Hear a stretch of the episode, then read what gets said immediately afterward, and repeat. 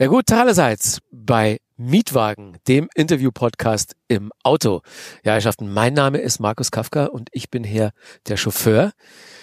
Ich hole die Leute ab, wo sie abgeholt werden wollen und bringe sie hin, wo sie hingebracht werden wollen. Das kann der Proberaum sein, das kann das Konzertvenue sein, zum Einkaufen, zum Yoga, zum Zahnarzt. Mir ganz egal. Ich fahre die hin, wo sie hin wollen. Und im Auto wird dann angeregt geplaudert. Ich bin hier in Prenzlauer Berg in einem Industriekomplex. Es ist eine Spielhalle hier, ein paar so Abrissbuden, ein, zwei Clubs, Werkstätten. Und mittendrin in diesem Komplex ist das Imperium von The Boss Hoss, das International Studio. Da passiert alles im Kosmos dieser Band, ist von außen gar nicht so wirklich zu erkennen, sehr, sehr unscheinbar. Aber ich gehe da jetzt rein und hol Sascha und Alec raus und dann begeben wir uns auf unsere kleine Spritztour. Bis gleich. Mietwagen, ein Live Nation Podcast powered by Ubeco. Alright, dann lassen wir die Karre starten hier. Jo. Gehen wir mal rein. Ja, super. Jetzt habe ich gerade noch gesagt, ähm, ich bin hier der Chauffeur und fahre die Leute rum und plötzlich finde ich mich auf dem Rücksitz wieder, weil bist jetzt gefahren. der Chef fährt selbst. Ja, schön. Sascha ist am Steuer, Alec ist der Beifahrer. Ja. Im Der Boss ist bei mir in der Karre. Und jetzt sind wir gerade rausgegangen aus eurem kleinen Imperium, den International Studios. Fand ich sehr beeindruckend. Also, Schön. Danke. Euer- Ja, das ist unser kleines Zuhause da. ja, Seit vielen Jahren. Unser Headquarter und unsere Welt. Ja, und gemütlich geworden. dass es auch schon länger gibt als die Band The Boss Hoss, ne? Das stimmt. Genau, wir sind hier rein eigentlich. Wir hatten drei, vier von uns so kleine Home-Studios zu Hause, alle so in Mitte, Kiez zwischen Kastanienallee, Schönhauser Allee und Brunnenstraße und waren immer am Wochenende oder am- nach Feierabend bei einem von den Boys zu Hause im Home-Studio und haben irgendwie Mucke gemacht. Kann man ja nicht so laut machen, oder? Wie Ja, hier. ja, eben, ja, ja, klar. Das ging halt eine Weile, eine Weile gut. Und Alec habe ich dann kennengelernt, dann waren wir auch bei mir auf dem Dachboden, da war nämlich mein Studio. Irgendwann haben wir gesagt, wir schmeißen unser Gear zusammen und suchen uns Räumlichkeiten. Und dann waren wir hier drin. Sehr gut. Das sieht auch so aus, als könntet ihr da noch eine Weile bleiben. Ja, Ja. ey, da war vor, naja, 18 Jahren war hier echt noch der Hund begraben. Wirklich. Ich meine, das hat auch, ich, ja. das, das Ding ist auch ganz schön abgerockt. Ne? Innen ist es sehr gemütlich, von außen. Zum Glück vermutest du ja auch gar nicht so ein Studio da drin. Ne? Du siehst ja hier eine Spielhalle, das ganze Ding irgendwie relativ marode, aber wie gesagt, ist dafür günstig und kein Mensch denkt, dass wir da drin so ein geiles Studio haben. Ja. Stört eigentlich dieser Piepton da? Wir können mal losfahren. Wo willst du eigentlich hinfahren mit uns? Jetzt erstmal zum äh, Bassi. Und ich, also habt, seid ihr alle angeschnallt? Ja, angeschnallt. selbstverständlich. Selbstverständlich. Ja, dann man ja jetzt gar loslegen. nicht mehr. Dann fahren wir los. Wir fahren mal zum Bassi. Ja, Alles klar, gibt's ja nicht mehr leider. nee, Ja, aber nicht das mehr. Haus steht noch. Das stimmt. Immer wenn ich da vorbeifahre, habe ich auch ein bisschen Wehmut. Hm. Ähm, für die Hörer zur Erklärung, der Bassi Club ist eine Berliner Clublegende eigentlich, ne? Absolut. Äh, die gab's wie lange insgesamt? Oh, das so ganz genau weiß ich nicht. Ich glaube, aufgemacht hat er 2002 oder was? Glaube ich. Vielleicht auch noch ein bisschen älter. Ja, also illegal war das. Es war kein angemeldeter Club mit Genehmigung und so. Der hat äh, erst nur am Wochenende aufgemacht in einem Hinterhof. Ähm, schwer zu finden. Keine Reklame, keine Werbung, keine Plakate. Die Und- guten Zeiten von Berlin noch. In, also absolute Subkultur. Und da hatten vielleicht, ja, vielleicht 100 Leute reingepasst. Dann war es ganz schön eng. Ich war da auch öfter bei diesen, äh, die hatten dann so spezielle 60s Psychedelic und so Abende. Genau, so. Das Ding nannte sich ja auch in, in, in ne, ausgeschrieben Bassi Cowboy Club. Sagt ja schon einiges. Ja, ne? Also ja. deren musikalischer Schwerpunkt war auch immer alles vor 69. Ne? Genau, er hat immer gesagt, ich habe auch mal aufgelegt dann im letzten Bassi, als das neu eröffnet hatte, er ist ja zweimal umgezogen, ähm, habe ich mal aufgelegt, hat er gesagt, keine Musik nach 1969. genau so. Konsequent. Also, also Blues, ne? Irgendwie, ja, Rockabilly, 60s Kram, alter, alter Stuff, aber geil. Also geile Mucke, die man sonst eigentlich gab halt nicht, glaube ich, wirklich einen Platz, wo die Musik so zu Hause war. Und eure besondere Verbindung dazu ist welche? Wir hatten unseren allerersten Gig im Bassi Cowboy Club. So, sozusagen unseren ersten öffentlichen Gig. Wir, wir Genau. haben hier, wo wir gerade waren im Studio, wir waren frisch da eingezogen, sah noch alles ziemlich marode aus und haben wir gesagt, bevor wir jetzt anfangen, das nett zu machen, machen wir hier eine schöne Abrissparty vorm Einzug sozusagen. Und äh, haben gesagt, da treten wir auf. Ja, und dann haben Und dann haben wir hier gespielt.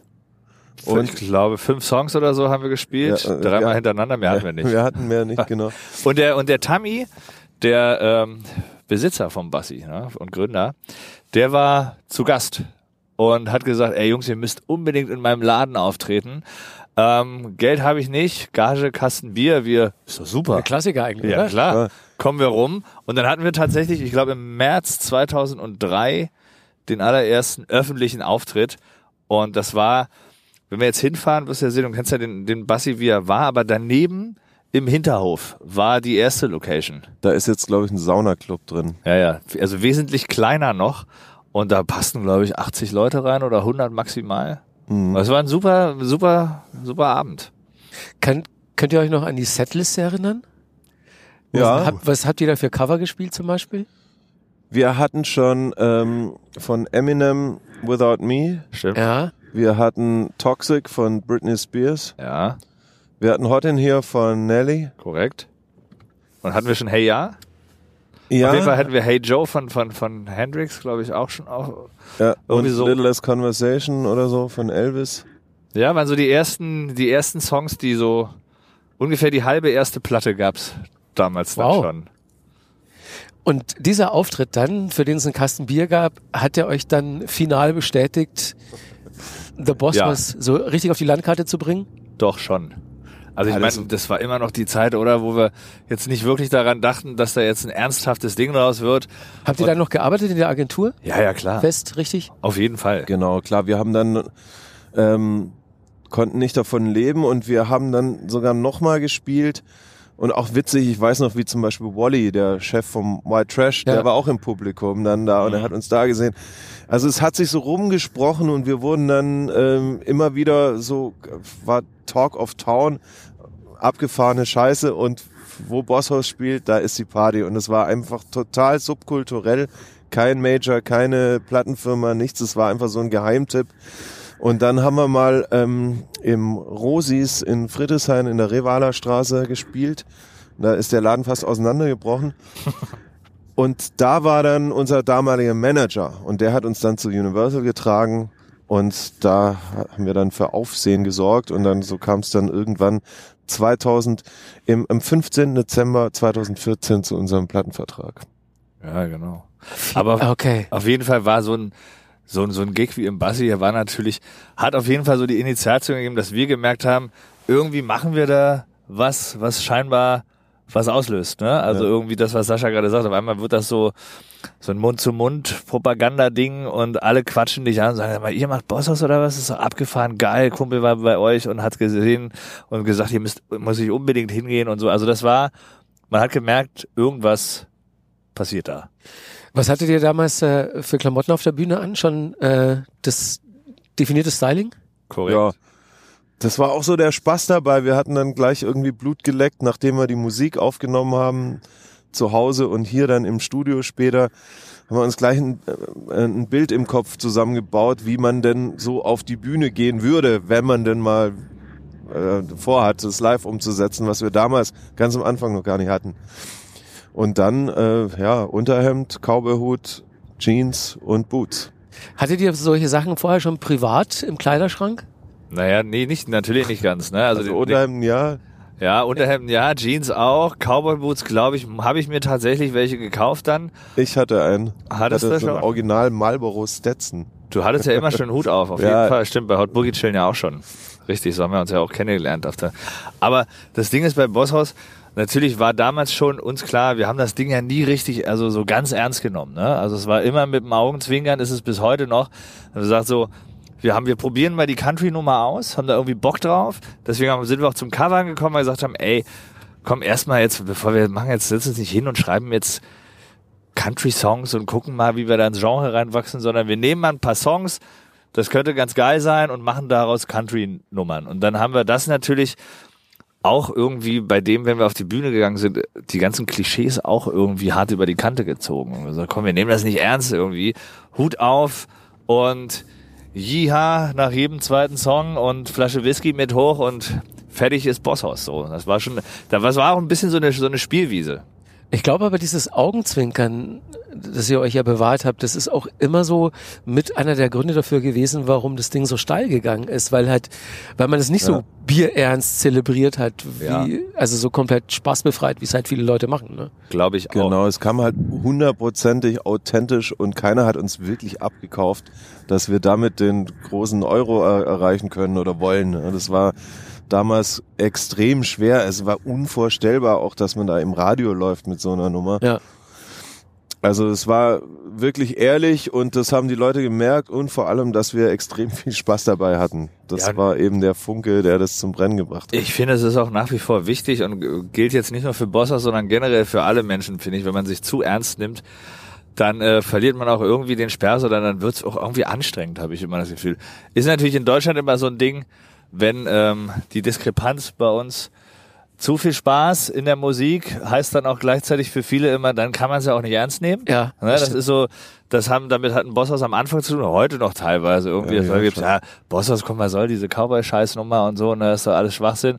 Ja, ist auch ein bisschen Schwachsinn mit bei, aber macht ja Spaß, weißt du. Und Musik und, und Party und ähm, eine gute Zeit haben, schließt sich ja nicht aus, wenn man die Musik trotzdem ernst nimmt. Also wir nehmen es ja auch ernst, was wir machen. Ja, also es würde jetzt aber auch keiner auf die Idee kommen, dass ihr Spacken seid oder dass das total unkredibel ist. Also ich meine, ähm, ihr seid total gut aufgestellt, breit musikalisch. Ihr spielt als Support von Motorhead, ihr spielt beim Wacken. Ja. Äh, ihr gönnt euch aber auch andere lustige Sachen, die jetzt im ersten Moment vielleicht nicht so gut dazu passen. Ja. Aber die werden halt alle so dann entweder mit einem Augenzwinkern oder halt so sich selbst dabei treu bleiben durchgezogen. Ja, wir haben es irgendwie geschafft, dass wir, also dass die Leute uns, ja, dass, dass das alles okay ist so, ne? Also dass wir einfach, ich meine, wir machen halt Musik und unser Ding und haben da Bock drauf und haben Spaß dran und sehen ja auch gar nicht ein, warum es irgendwelche Begrenzungen geben sollte, sowohl musikalisch genremäßig als auch in dem, was du, was du tust oder wo du auftrittst. Ich finde das ja gerade schön, dass eine Band wie Bosshaus, wie du sagst, Motorhead und Wacken machen kann, aber gleichzeitig auch irgendwie bei The Voice of Germany sitzt oder, Oder wie bei wir Helene jetzt, Fischer Show oder auftritt. bei der Helene Fischer Show auftritt und trotzdem sagen die Leute, ach komm, ist alright. ist Aber halt gibt's da nichtsdestotrotz welche, die sagen, so geht nicht? Klar gibt's die. Könnt ihr nicht Immer, das gibt's immer. Egal was man macht, man hat immer, erreicht immer Leute, denen irgendwas nicht gefällt. Oder die finden immer was, ein Haar ist immer irgendwo in der Suppe und da wird dann draufgehauen. Da muss man sich auch so ein bisschen dickes Fell aneignen und einfach in erster Linie auf sich hören und nicht zu sehr auf andere. Man, es verleitet natürlich, man macht sich einen Eindruck, was passiert, gerade in diesen Zeiten, Social Media, wie spiegelt das, was wir machen, zu uns zurück, wie kommt's an und so weiter. Aber Lasst ihr euch davon beeinflussen? Also lest ihr viele Kommentare, Social Media mäßig?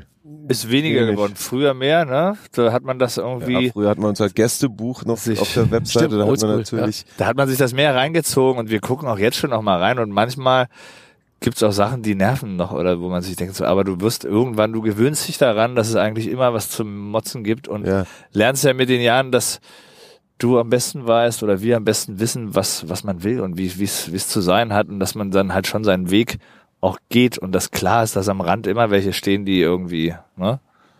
Also es, es hat sich ja schon ein bisschen was ganz entscheidend verändert in euren Leben, ähm, weil am Anfang, als ihr so spaßmäßig diese Band gemacht habt und auch so bei den ersten Erfolgen noch, da war es ja wahrscheinlich trotzdem noch entspannt, so sich in der Öffentlichkeit zu bewegen.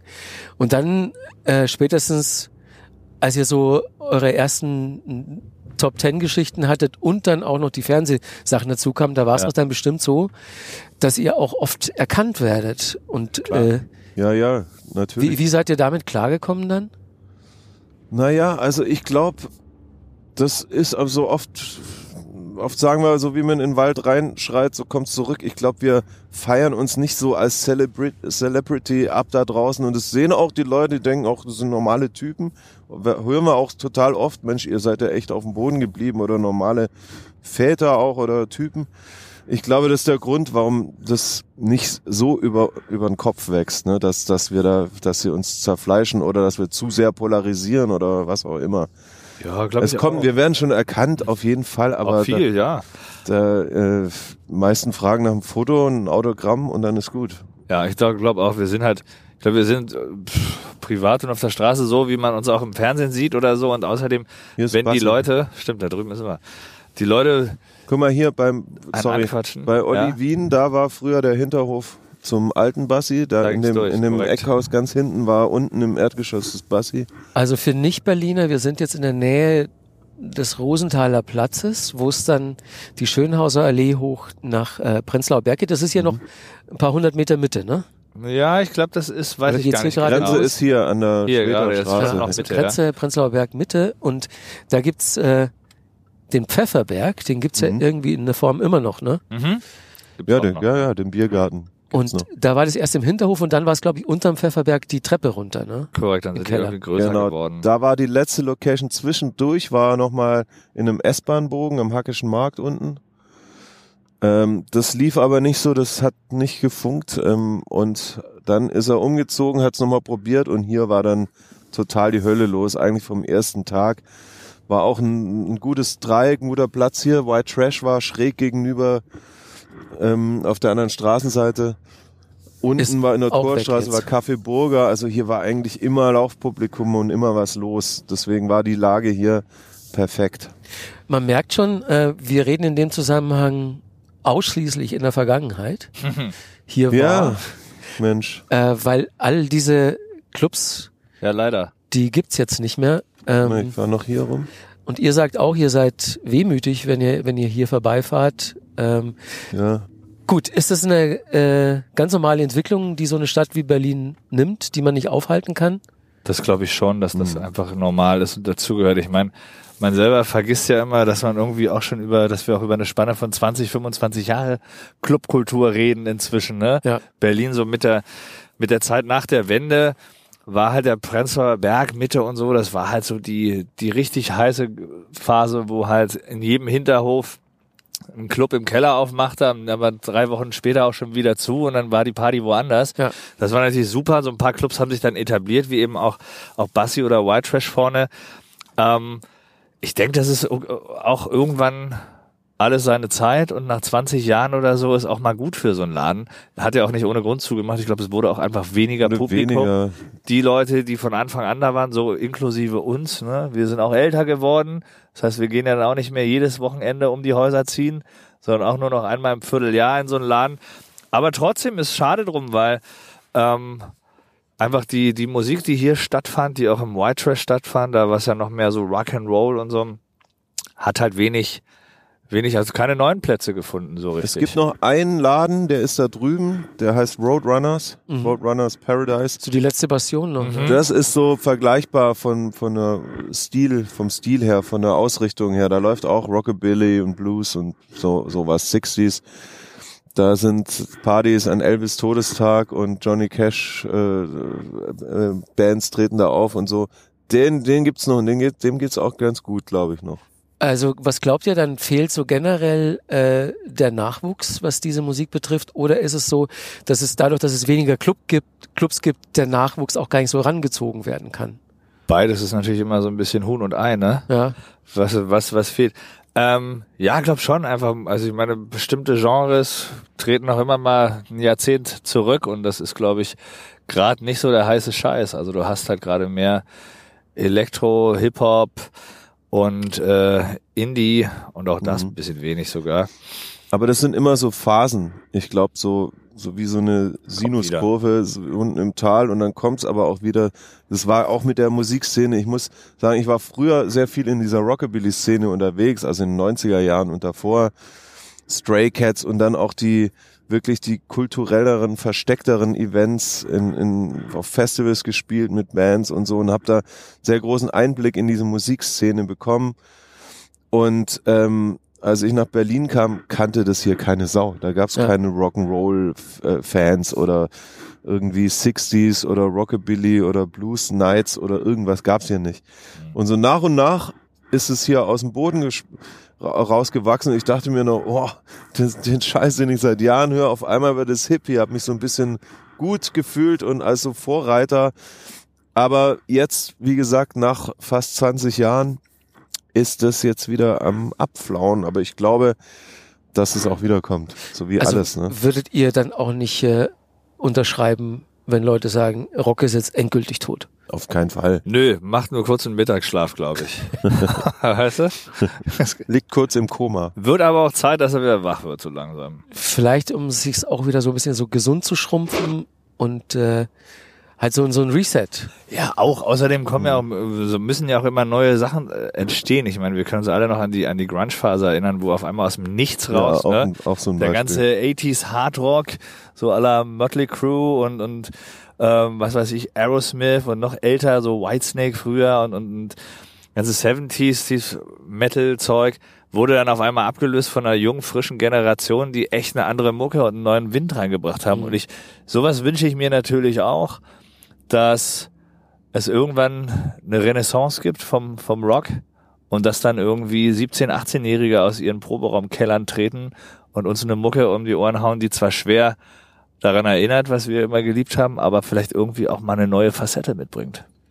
Der Umgang mit Technik. Ich glaube, dass Ja. zum Beispiel viel die ganze äh, Entwicklung, dass du heute alles mit dem Rechner produzieren kannst. Ne? Das, Ja. was früher halt in großen Studios passierte oder halt mit Amps und aufwendigen Mikrofonierung äh, geleistet werden musste. Heute kann das halt jeder zu Hause machen. Das ist natürlich der ideale Nährboden gewesen, um Ja. halt die ganze Pop-Production hochzufahren. Ich meine, ganze, ganze Sound, den wir jetzt hören, was jetzt so im Mainstream-Pop und so ist, ist halt alles sehr computergeprägt von unfassbaren vielen Samples und Modulation und Gedöns.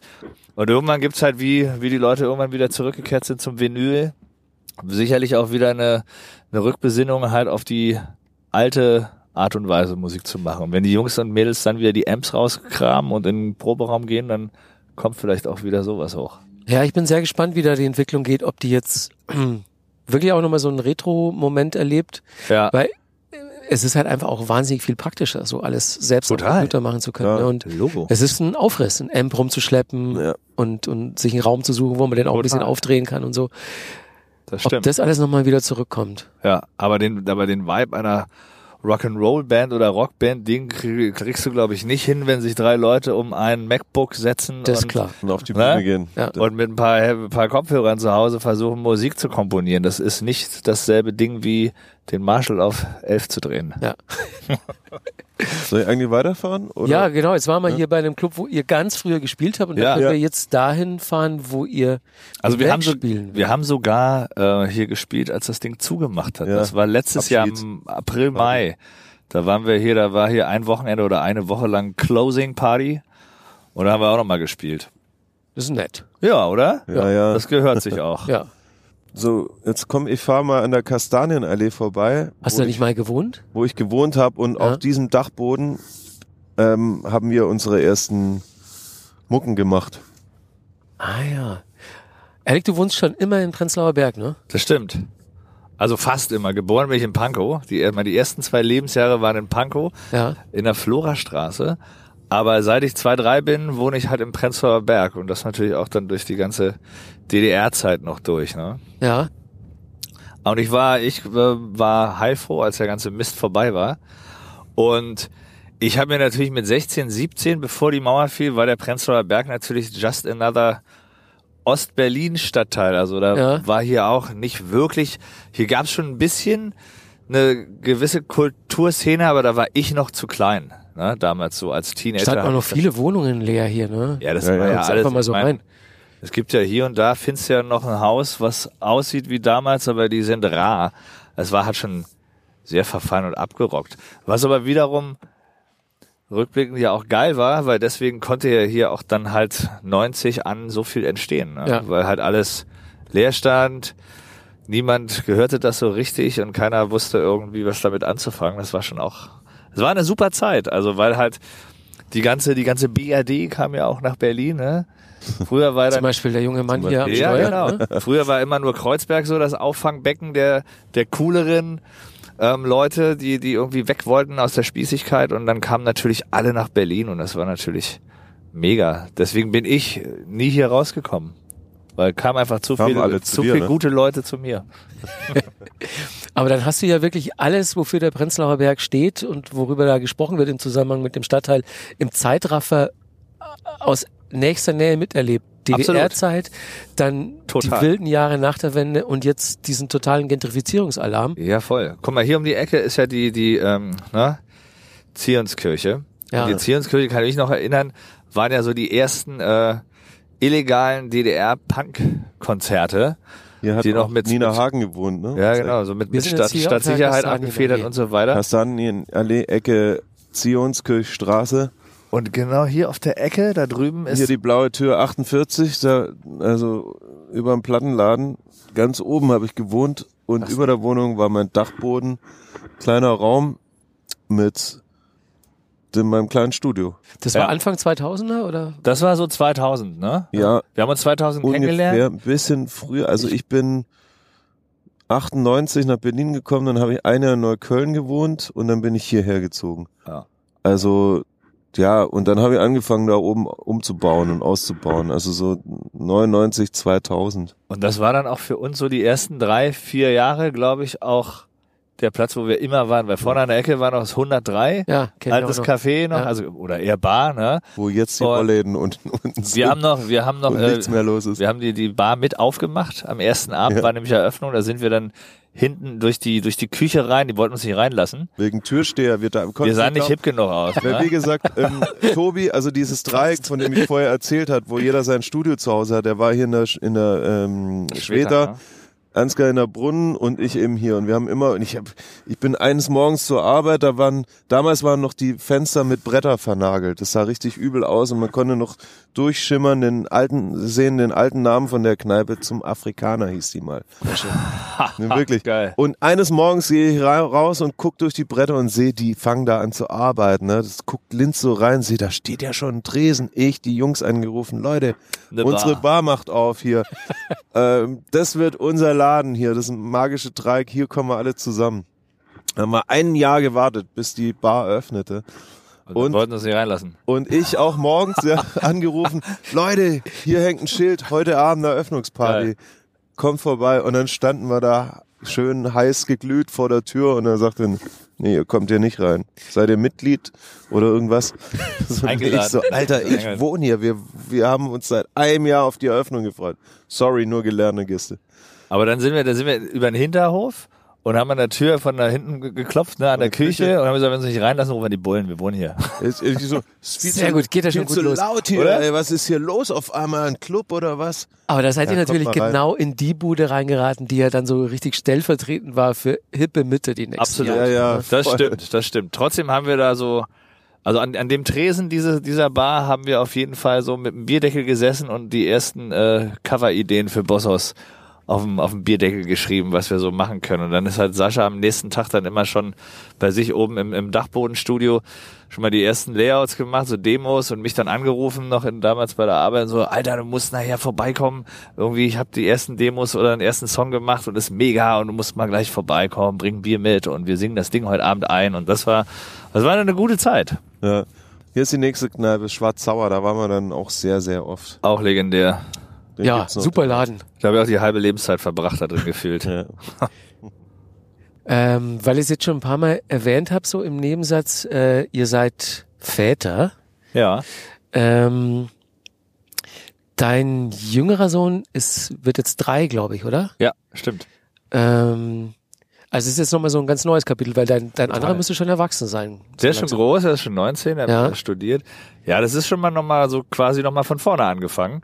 Aber es ist sehr, sehr schön, weil irgendwie kann man das, wenn man etwas älter und äh, gereifter ist, die Sache ein bisschen anders genießen und nimmt das alles nochmal ein bisschen anders wahr. Ne? Wenn du jünger bist, ist alles erstmal sehr dramatisch und aufregend und oh mein Gott, was kommt da auf mich zu? Und später, wenn du es schon mal durch hast, bist du da relativ entspannt mit der Nummer. Äh, deine Kinder, Sascha, sind, glaub so acht und 16 ja, oder neun. ne, Meine Tochter ist erst 17 geworden jetzt. Äh, Letzte Woche hat im Studio eine Party geschmissen. Sehr gut. Erstmal drei Tage aufgeräumt. Danach. Und äh, mein Sohn ist neun. Ähm, seid ihr coole Dads? Auf jeden. Ja, ich glaube schon. Ja. Also pff, ist halt, man ist so wie man ist. Ich glaube, klar, man, man sieht oft Dinge jetzt auch so mit anderen Augen. Man hört oft seine Eltern ähm, reden in sich selbst, wo man denkt, oh Gott, stimmt. hoffentlich werde ich mal nicht so, Bei aber was zum Beispiel? äh, naja, Klamotten, Essen, ja, Freizeitbeschäftigung? na, ja, streng dich an und dass du Schule, du du- dein, das für dich gehst Du lernst für fürs Leben und so diese Nicht für Nummer andere. und reißt dich doch, das musst du denn jeden Abend so lang wegbleiben Ja, und dann noch im, Net, im, im Bett Netflix gucken. Genau. Ne? Du brauchst Schlaf, du wächst noch und so diese Nummer. Also äh, Ja. auf, auf jeden Fall klar und gut und auch ernst gemeint, aber man muss selber so ein bisschen schmunzeln, wenn man sich reden hört. Ne? Ja.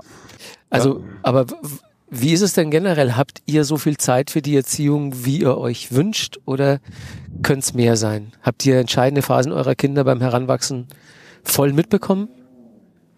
Also bei meinem Sohn auf jeden Fall. Bei meiner Tochter, die äh, ist ja 2002 geboren. Das war dann so gerade so diese Sturm- und Drang-Party-Aufbruchzeit in Berlin und in der Kastanienallee und Mucke machen und drei Jahre später war dann die Band am Start und dann waren wir wirklich ab spätestens 2005 waren wir halt 250 Tage im Jahr unterwegs. Ne? Ja. Und da habe ich viel verpasst. Das tut mir manchmal auch ein bisschen leid. Ne? Da war ich sehr viel on the road. Ähm, bei meinem Sohn ist es jetzt nicht. Wir sind jetzt nicht mehr so viel unterwegs, was neben der Musik bei uns passiert, also Fernsehen, Voice und so weiter, passiert in Berlin, Adlershof. Zum Glück, da geht's abends nach Hause. Und äh, Touren tun wir auch nicht mehr so viel, ne? weil Ja. die Hallen größer geworden sind. Und insofern ist es jetzt schon teilweise auch ein Luxusding, was wir haben, wenn wir können uns unsere Zeit einteilen. Wir können auch mal eine Nachtschicht machen und dafür am Wochenende frei oder, oder am Abend äh, erst zur Arbeit gehen oder was auch immer. Ne? Oder das, da haben wir schon auch viele Möglichkeiten, uns das zu gestalten, um möglichst viel Zeit privat und für Family zu haben. Und ich glaube, wir ziehen, wir sind auch früher noch ein bisschen mehr um die Häuser gezogen, wenn wir in Ja, der Stadt voll. waren. Ne? Das kommt auch dazu. Obwohl wir trotzdem, also es war jetzt, muss man sich jetzt auch nicht vorstellen, dass man ein halbes Jahr weg war und die Kinder nicht gesehen hat oder so. Sowas ja auch nicht. Wir waren nur einfach wesentlich mehr unterwegs und hatte jetzt einfach nicht so viel intensive Zeit, wie man es heute stärker hat einfach. Ja. Wir sind jetzt an der Schmelinghalle angekommen. Ja.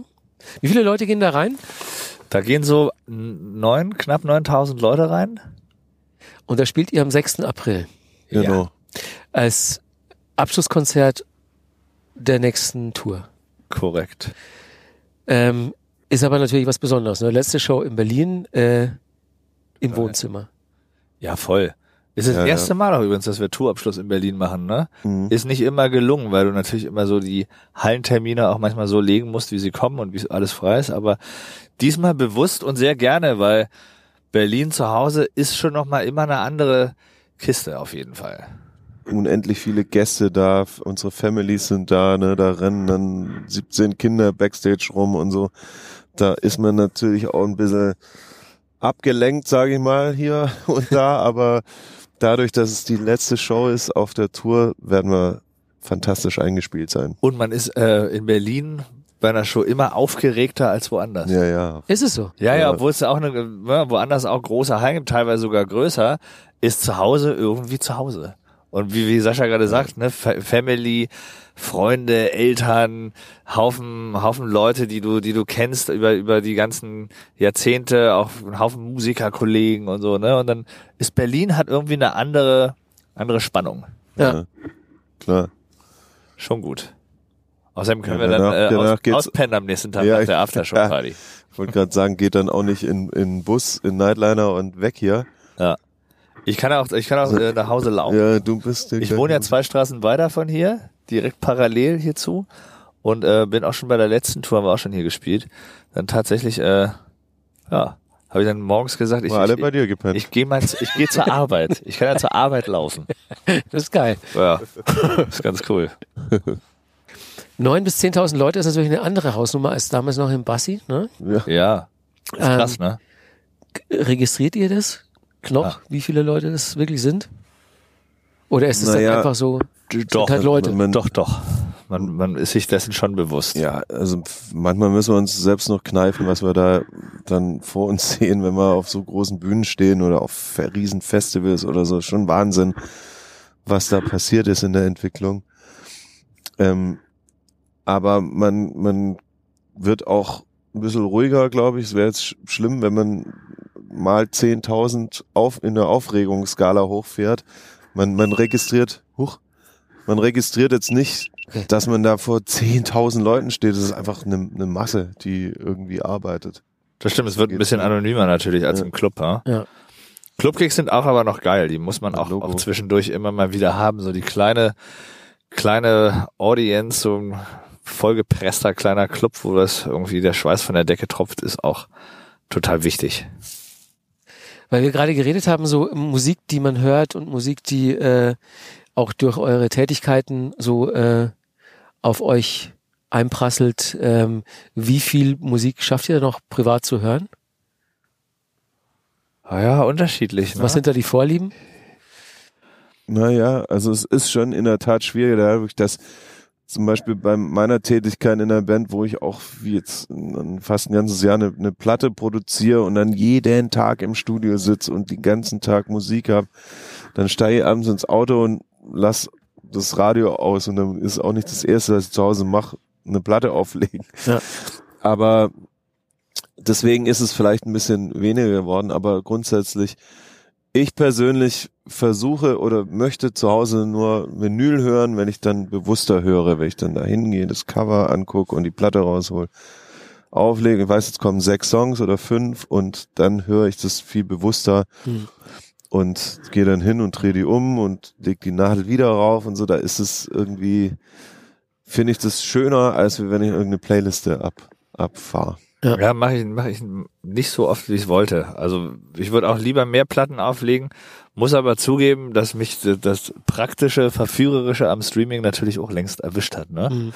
Und viel läuft im Hintergrund, also eher, ne, weil wir haben genug laute Mucke um uns rum. Viele, viele eher, eher, also es ist ruhiger geworden, die Musik zu Hause als früher. Aber ich, was ich am, am Streaming gut finde, ich versuche schon auch viel zu hören, viel andere Sachen, viel neue Sachen zu hören oder aufzuschnappen, was so Neues am Start ist und höre mir auch durchaus abends, wenn ich mich aufs Sofa setze, auch mal ein paar Sachen an, die ich sonst früher jetzt mir nicht als CD bestellt hätte oder Mhm. gekauft hätte. Und das fehlt ja auch ein bisschen so der Plattenlader, der Händler des Vertrauens. Ja. Fehlt ja auch. Und das ist nicht immer so einfach für sich was, was Neues zu finden, aber ich versuche zumindest irgendwie immer mich so durch ein paar Sachen durchzuhören. Seid ihr jetzt eigentlich dazu gekommen, für hier so eine Playlist zu machen? Weil ähm, das sind dann immer so, die gibt's dann parallel, die Playlist bei Spotify, Ja. ähm, zu dem Podcast. Und das sind halt so zehn Tracks, die ihr gerne mögt. Ja. Und äh, also wenn euch da jetzt einer einfällt, über den wir reden können, Na, was auf jeden Fall gerade so, ich habe es ja in eurer Liste irgendwie gelesen, so aktueller Lieblingstitel und wir wir wir proben ja gerade bereits auf die Tour vor. Black Mhm. is Beautiful ist so der Album ja, Titeltrack vom vom Album und der ist, der wird auch unser Opener von der von der Show werden.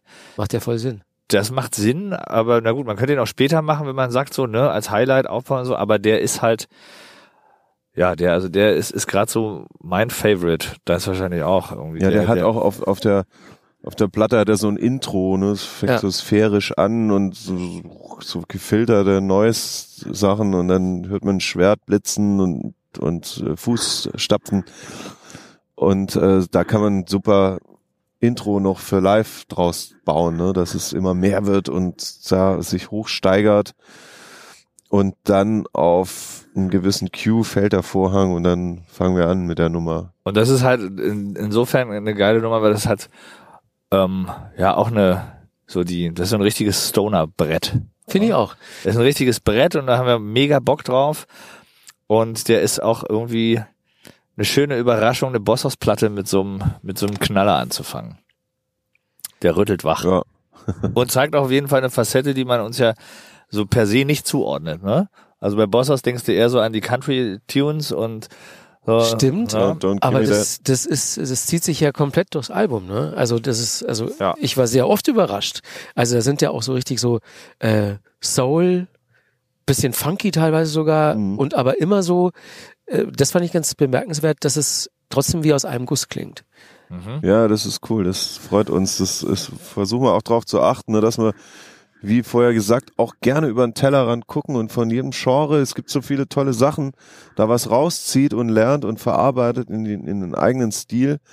Hier und da mal auch ein bisschen weiter oder wieder im Country näher dran ist oder whatever, aber dass man am Ende trotzdem hört, sofort, das ist Bosshaus. Das tut man auf jeden Fall. Cool. So, euer größter Hit, also bis dato, kommen ja bestimmt noch ein paar, ist ja jetzt auch nicht unbedingt Country, ne? Nee. Nee, der, naja, das ist Don't Give Me That. Ja, Ne? genau. Und kein anderer Song steht so für die Cowboys aus Berlin wie dieser, obwohl der überhaupt nicht schaffelt und keine Ja. Country-Elemente drin hat. Ne? Aber äh, ja, es halt Ja, wir haben es halt funktioniert. irgendwie geschafft, über die, über die Jahre Bosshaus so als Marke zu etablieren, dass man, dass irgendwie alle sagen, so wenn du, also als wir anfingen, habe ich immer gesagt, wenn du damals gefragt hättest, irgendwie Deutschlands bekannteste Band mit irgendwie Cowboyhüten, hätten alle Truckstop gesagt wahrscheinlich. Ne? Ja, Heute würde jeder Bosshaus sagen. Ja. Und irgendwie sagen auch alle Bosshaus sind eine Country-Band und unsere Cowboys aus Berlin, auch wenn wir weder Hut musikalisch noch optisch tragen. Weißt du? jetzt gerade Also wir auch nicht können- übrigens. Ich, ich sag äh, Ja. bei den Hörern, was ihr anhabt, äh, Sascha hat eine grüne Bomberjacke an, schwarze Jeans, oder? Ja. Kapuzenpulli, Ja. Alec dunkelgraue, äh, fast schwarze Jeans, ähm, Lederjacke mit, Irgend so ein Ding, ne? Eine Lüderke nicht mal, ist einfach so eine Winterjacke, Winter- nennt man das. kein, kein Hut, kein. Unterhemd. Ja, ja völlig unspektakulär. Nee, aber es ist ja auch ganz cool, ne? Das eröffnet uns natürlich auch viel mehr Möglichkeiten, dass wir Klar. etabliert sind als, als, als Marke, als musikalische Marke, aber in dem Bosshaus-Kosmos viel mehr ausprobieren können, als jetzt nur Country-Zeugs Äh, zu machen, ne? sondern wirklich alles, was uns inspiriert, uns gefällt, holen wir bei uns in den musikalischen Topf. Und ähm, wie du selber sagst, die Platte ist sehr, sehr unterschiedlich ausgeprägt, aber trotzdem hundertprozentig in der Bosshaus-Klammer irgendwie. Ja, Das, genau. Da bricht nichts aus gefühlt und trotzdem ist es sehr facettenreich. Und deshalb natürlich für uns schön, weil es natürlich viel mehr Freiraum gibt. ja, voll. Den haben wir uns auch erkämpft über die Jahre sozusagen. Wir haben ja immer ein bisschen eine Schippe draufgelegt. Wer unser erstes Album kennt und jetzt das letzte, der findet da nicht viel ähm, Gemeinsamkeiten. Ne? Ja, stimmt. Also wir haben ja am Anfang hauptsächlich gecovert, das ist dann in den Hintergrund ge gerückt. Beim zweiten Album war es 50-50.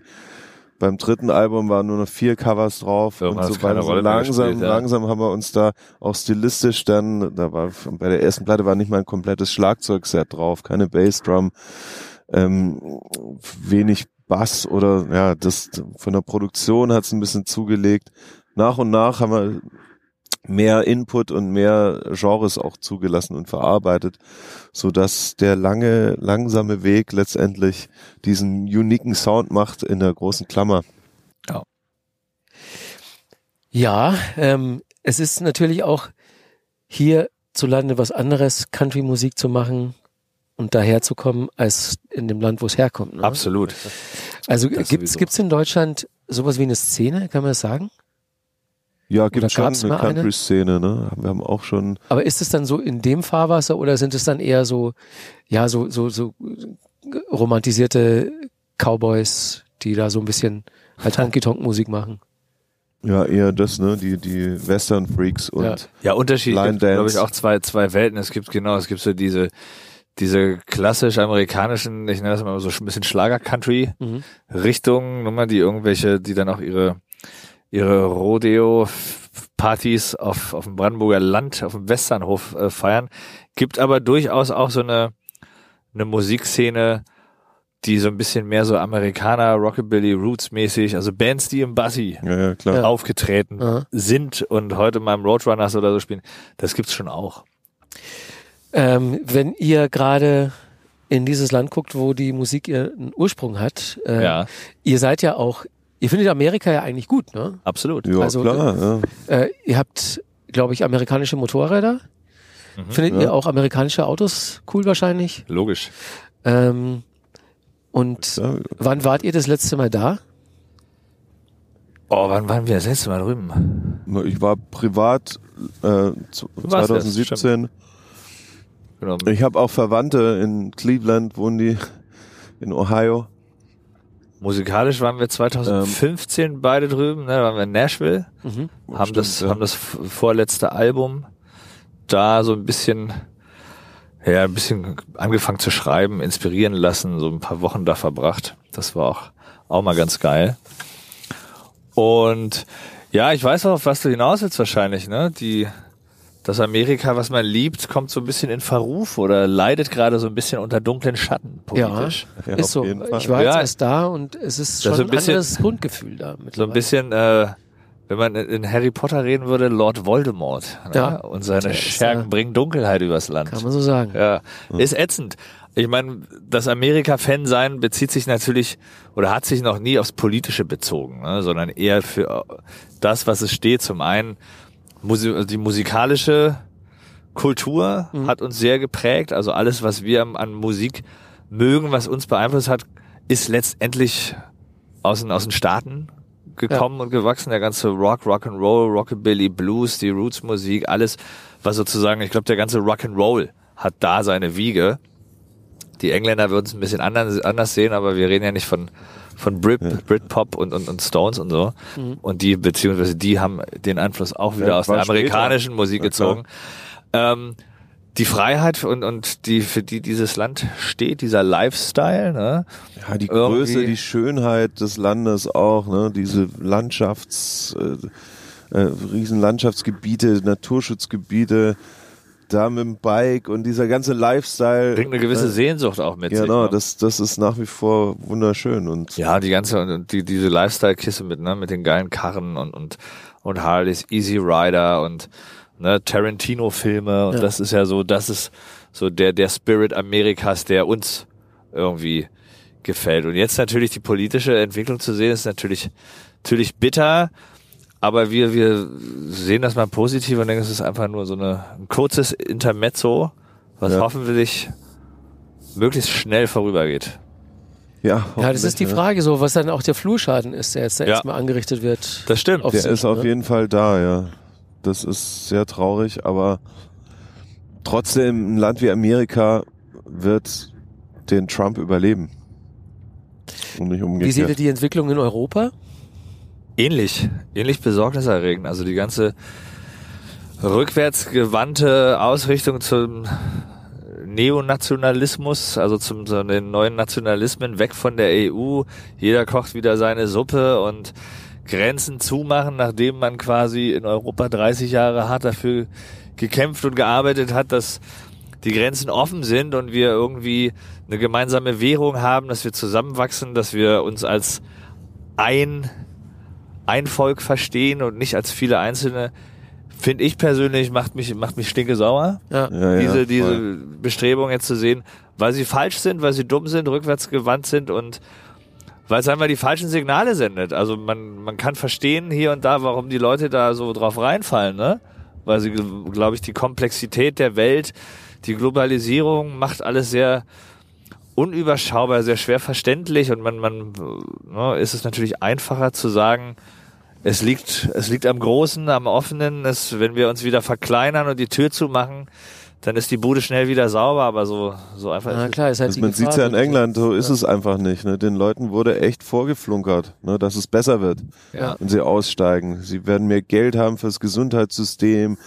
Von der EU kommt viel zurück. Äh, Sie sind wieder ein, ihr Commonwealth und können da wieder zollmäßig da richtig einparken und so. Ist ja alles komplett falsch. Ne?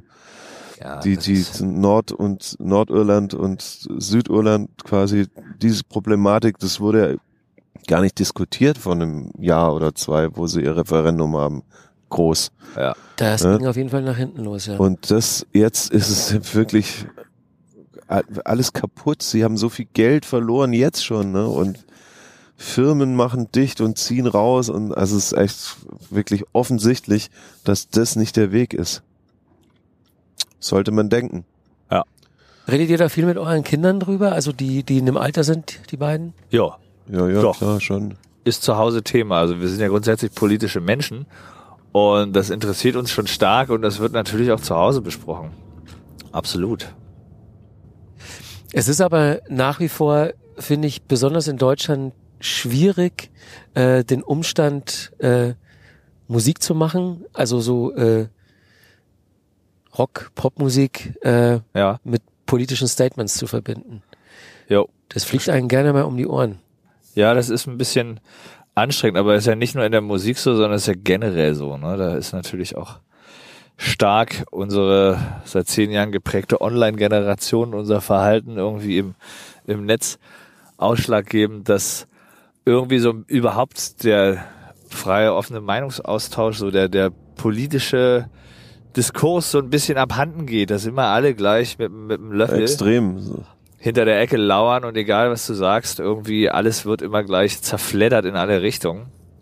Das ist natürlich ein bisschen, ein bisschen Kacke für Künstler, weil ich glaube, viele dadurch natürlich auch Schiss haben, Ja. was zu sagen, was irgendwo wo reibt oder woran sich jemand stören könnte oder wofür man einfach sofort aufs Maul kriegt. Ne? Ist euch schon mal was so richtig um die Ohren geflogen? Lass mich nachdenken.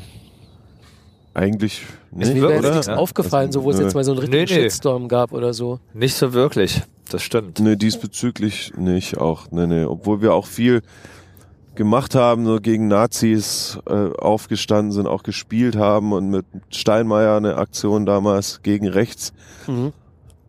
Und äh, das war klar, man, egal was man macht, hatten wir vorher schon, man findet immer Leute, die das abhaten, aber im Großen und Ganzen der Shitstorm oder der Fauxpas oder irgendwas auch immer, ist, hat uns noch nie niedergeschmettert oder groß polarisiert. Und wenn welche abspringen, die deine vermeintlichen Fans quasi vorher sind und dann äh, aufgrund von irgendeiner politischen Haltung der Meinung sind, sie müssten einem jetzt Ja. den Rücken kehren, dann welcome. Ja. Ne? Kannst du ja nicht, kannst du ja nicht allen recht tun und ist auch gar nicht die Aufgabe. Was ist denn der Masterplan für Bosshaus für die nächsten Jahre? Gibt's einen? Ja, Masterplan nicht in dem Sinn, aber Masterplan, wenn man das so nennt, ähm, dranbleiben. Wir machen das immer noch mit derselben Leidenschaft und Liebe wie wie am ersten Tag und das ist so, solange das so ist, haben wir natürlich Bock drauf, das, das Pferd weiterzureiten, um in Bossos Sprache zu reden, und dass es lange frisch und gesund bleibt irgendwie. Also es gibt nicht den Plan, dass wir sagen, okay, jetzt läuft's hier super, jetzt muss Amerika irgendwann fallen und dann der Rest der Das wäre Welt sowas, ja. ne? Sondern wir sind sehr happy mit dem, was da ist. Wir versuchen natürlich unsere Fühler immer auszustrecken und neue, neue Felder, neue, neue Sachen, die passieren und so geben ja auch immer wieder neuen, neuen Antrieb. Aber wir wollen dabei bleiben, oder? Ja, auf jeden Fall. Nur auch diese Balance, natürlich, wir sind jetzt nicht so wahnsinnig, dass wir sagen, okay, jetzt ab nach Amerika. Da schlummert noch der Erfolg oder so, weil wir sind eigentlich zufrieden und haben hier unsere Families und wollen schon auch unsere Zeit, unsere Freizeit, sag ich mal, auch nutzen. Ne? Also es gibt irgendwann mal auch Dinge, die wir halt dann absagen oder nicht machen. Ja. Aber ein interessantes Experiment wäre es schon mal so eine USA-Tour, oder? So eine größere. Ja, ja, klar, wäre auch Ja, cool. größere auf jeden Fall. So ein bisschen haben wir ja gemacht schon mal. Ja. In Texas allerdings nur. Ähm, in drei Städten auch nur gespielt. Was Das waren schon- dann so die, die vordergründigen Reaktionen? Ja, abgefahren fanden die das natürlich, ne? Das Ja, ja. Sauerkraut Cowboys und so. Da äh, denen zeigen, wie man Country-Musik macht. es war schon auch skurril so ein bisschen. Es hat einen gewissen Exotenbonus gehabt. Aber es kam gut an. Also es war wirklich voll und gute Stimmung und die haben das abgefeiert. Wahrscheinlich mehr, als wie wenn wir Amerikaner gewesen wären. Auf jeden Fall. Also wird der Zyklus so bleiben, dass äh, so alle so zwei, drei Jahre kommt eine Platte und dann wird getourt. Mhm. Ähm, da habt ihr jetzt keine Pläne, das irgendwie so einzudampfen. Nö, also wir, wir denken auch noch lange nicht daran, dass das irgendwann ne, jetzt hier eine begrenzte Kiste ist oder dass man ja sagt so, ne, ey, noch zehn Jahre, dann ist Schluss. Also manchmal spekulieren wir und denken drüber nach und denken so, naja, zehn Jahre haben wir auf jeden Fall noch, ne? Easy. Ja. Auf jeden Fall. Und Ja, Alben rausbringen und auf Tour gehen. Wie sich das mit dem Alben rausbringen so gestaltet, ist wohl eher die spannende Geschichte ne? im, im Zeitalter der Streaming-Kultur, weil ich glaube, in zwei, drei, vier Jahren gibt es definitiv keine CDs mehr. Streaming ist für, wird auch für etablierte Künstler nicht mehr so lukrativ sein, wie es mal war. Also ich glaube, die, die, die Basis, wo man sein Geld verdient, ist längst irgendwie beim, beim Live. Früher hat man, früher ist man, wärst du früher bis auf Tour gegangen, um dein Album zu promoten. Ja. Heute bringst du ein Album raus, um auf Tour zu gehen, quasi, ne, um den Ja. Fans neues Zeug auf die Bühne zu bringen. Könntet ihr ein alleine vom Streaming und Plattenverkäufen, könnte die Band davon leben? So als Nö. ungefähr Unsere? Band? Nee, auf keinen Fall. Oh, oh. Das reicht nicht. Nee, nee. Also mit Streaming dann schon gar nicht. Vor allem, wir sind ja von der Zielgruppe her nicht so ausgerichtet, dass die den ganzen Tag äh, auf dem Endgerät die Songs abspulen, ne? wie jetzt äh, im Hip-Hop gerade so der Fall ist. Der Teenager hören den ganzen Tag Mucke, ne? Der So- Bosshaus-Fan, der hat sich halt schon immer eine Platte gekauft, die wurde im Auto abgespielt und dann ging's nach Hause, dann kam sie da in CD-Player und drei Tage später nochmal oder so, ne, dann vielleicht nochmal ein Song auf Dauerschleife, okay, aber das macht lang nicht die, die, die Masse beim Streaming, weil das Verhalten ist nämlich ähnlich, denke ich mal, dass ein, Ja, jemand, der gern Bosshaus hört, der schaut ab und zu mal rein bei Spotify und das macht am Das ist Ende ja wie bei uns selber. Also ich meine, wann höre ich, Tank nicht mal voll wie oft Gig. und wann höre ich Musik? Ich höre halt irgendwie bewusst vielleicht einmal die Woche ein Album, ein ganzes Album, ne, was ich so bewusst mir anhöre. Ansonsten paar, immer mal ein bisschen nebenbei. Und das ist schon schon ein extremer Unterschied dann von der, also von vom, vom von der Auswertung von der Kohle. Ich meine, bei Streaming kriegst du ja halt Bruchteile von Cent und eine CD, da kommen halt irgendwie zwei Euro beim Künstler an. Ne? Das ist schon schon Unterschied. Also weiterhin live auf Tour gehen, auf jeden Fall. Songs machen auch und Alben sicherlich auch, aber ob sich das vielleicht wird sich das auch, auch irgendwann aufbrechen, dass Künstler nicht mehr ganze Alben machen. Vielleicht macht man in fünf, sechs Jahren oder so, vielleicht haut man dann nur noch Songs auf den Markt hier und da mal wieder Ja. was Neues. Kann ja auch sein, weil die Leute dann sowieso keine ganzen Alben mehr hören, sondern immer nur einzelne Songs in irgendwelchen Playlisten und Das heißt, es wird keine Albumtracks mehr geben, nur noch Singles, nur noch Hits. Äh, genau. Spotify gerecht. Macht einem natürlich ein bisschen Angst manchmal. ist schade, wäre das. Weil so ein Album ist ja auch ein Gesamtkunstwerk, mal oft von einer Band, ne, die irgendwie so anfangen und so aufhören und zwischendrin passiert das. Und es wird vom Anfang was aufgegriffen oder nicht jeder Song ist jetzt unbedingt radiotauglich, zeigt aber eine andere Facette von einer Band Ja, man denkt sich auch, und was dabei erzählt, ist. Ja. ne, Ja, genau, genau. erzählt eine Geschichte. Geschichte, die man auch erzählen will, die zum, im Radio niemand hören will, zum Beispiel. Das heißt, wenn man, wenn man Spotify dienlich komponiert, dann muss ja der Climax schon in den ersten 30 Sekunden abgefrühstückt sein, ne, im Song. Klar. Und da muss alles dann auch radiogerecht sein dann, und so ein Hit halt, weil sonst kriegst du die Streaming-Zahlen nicht. Das ist schon ein bisschen bedenklich.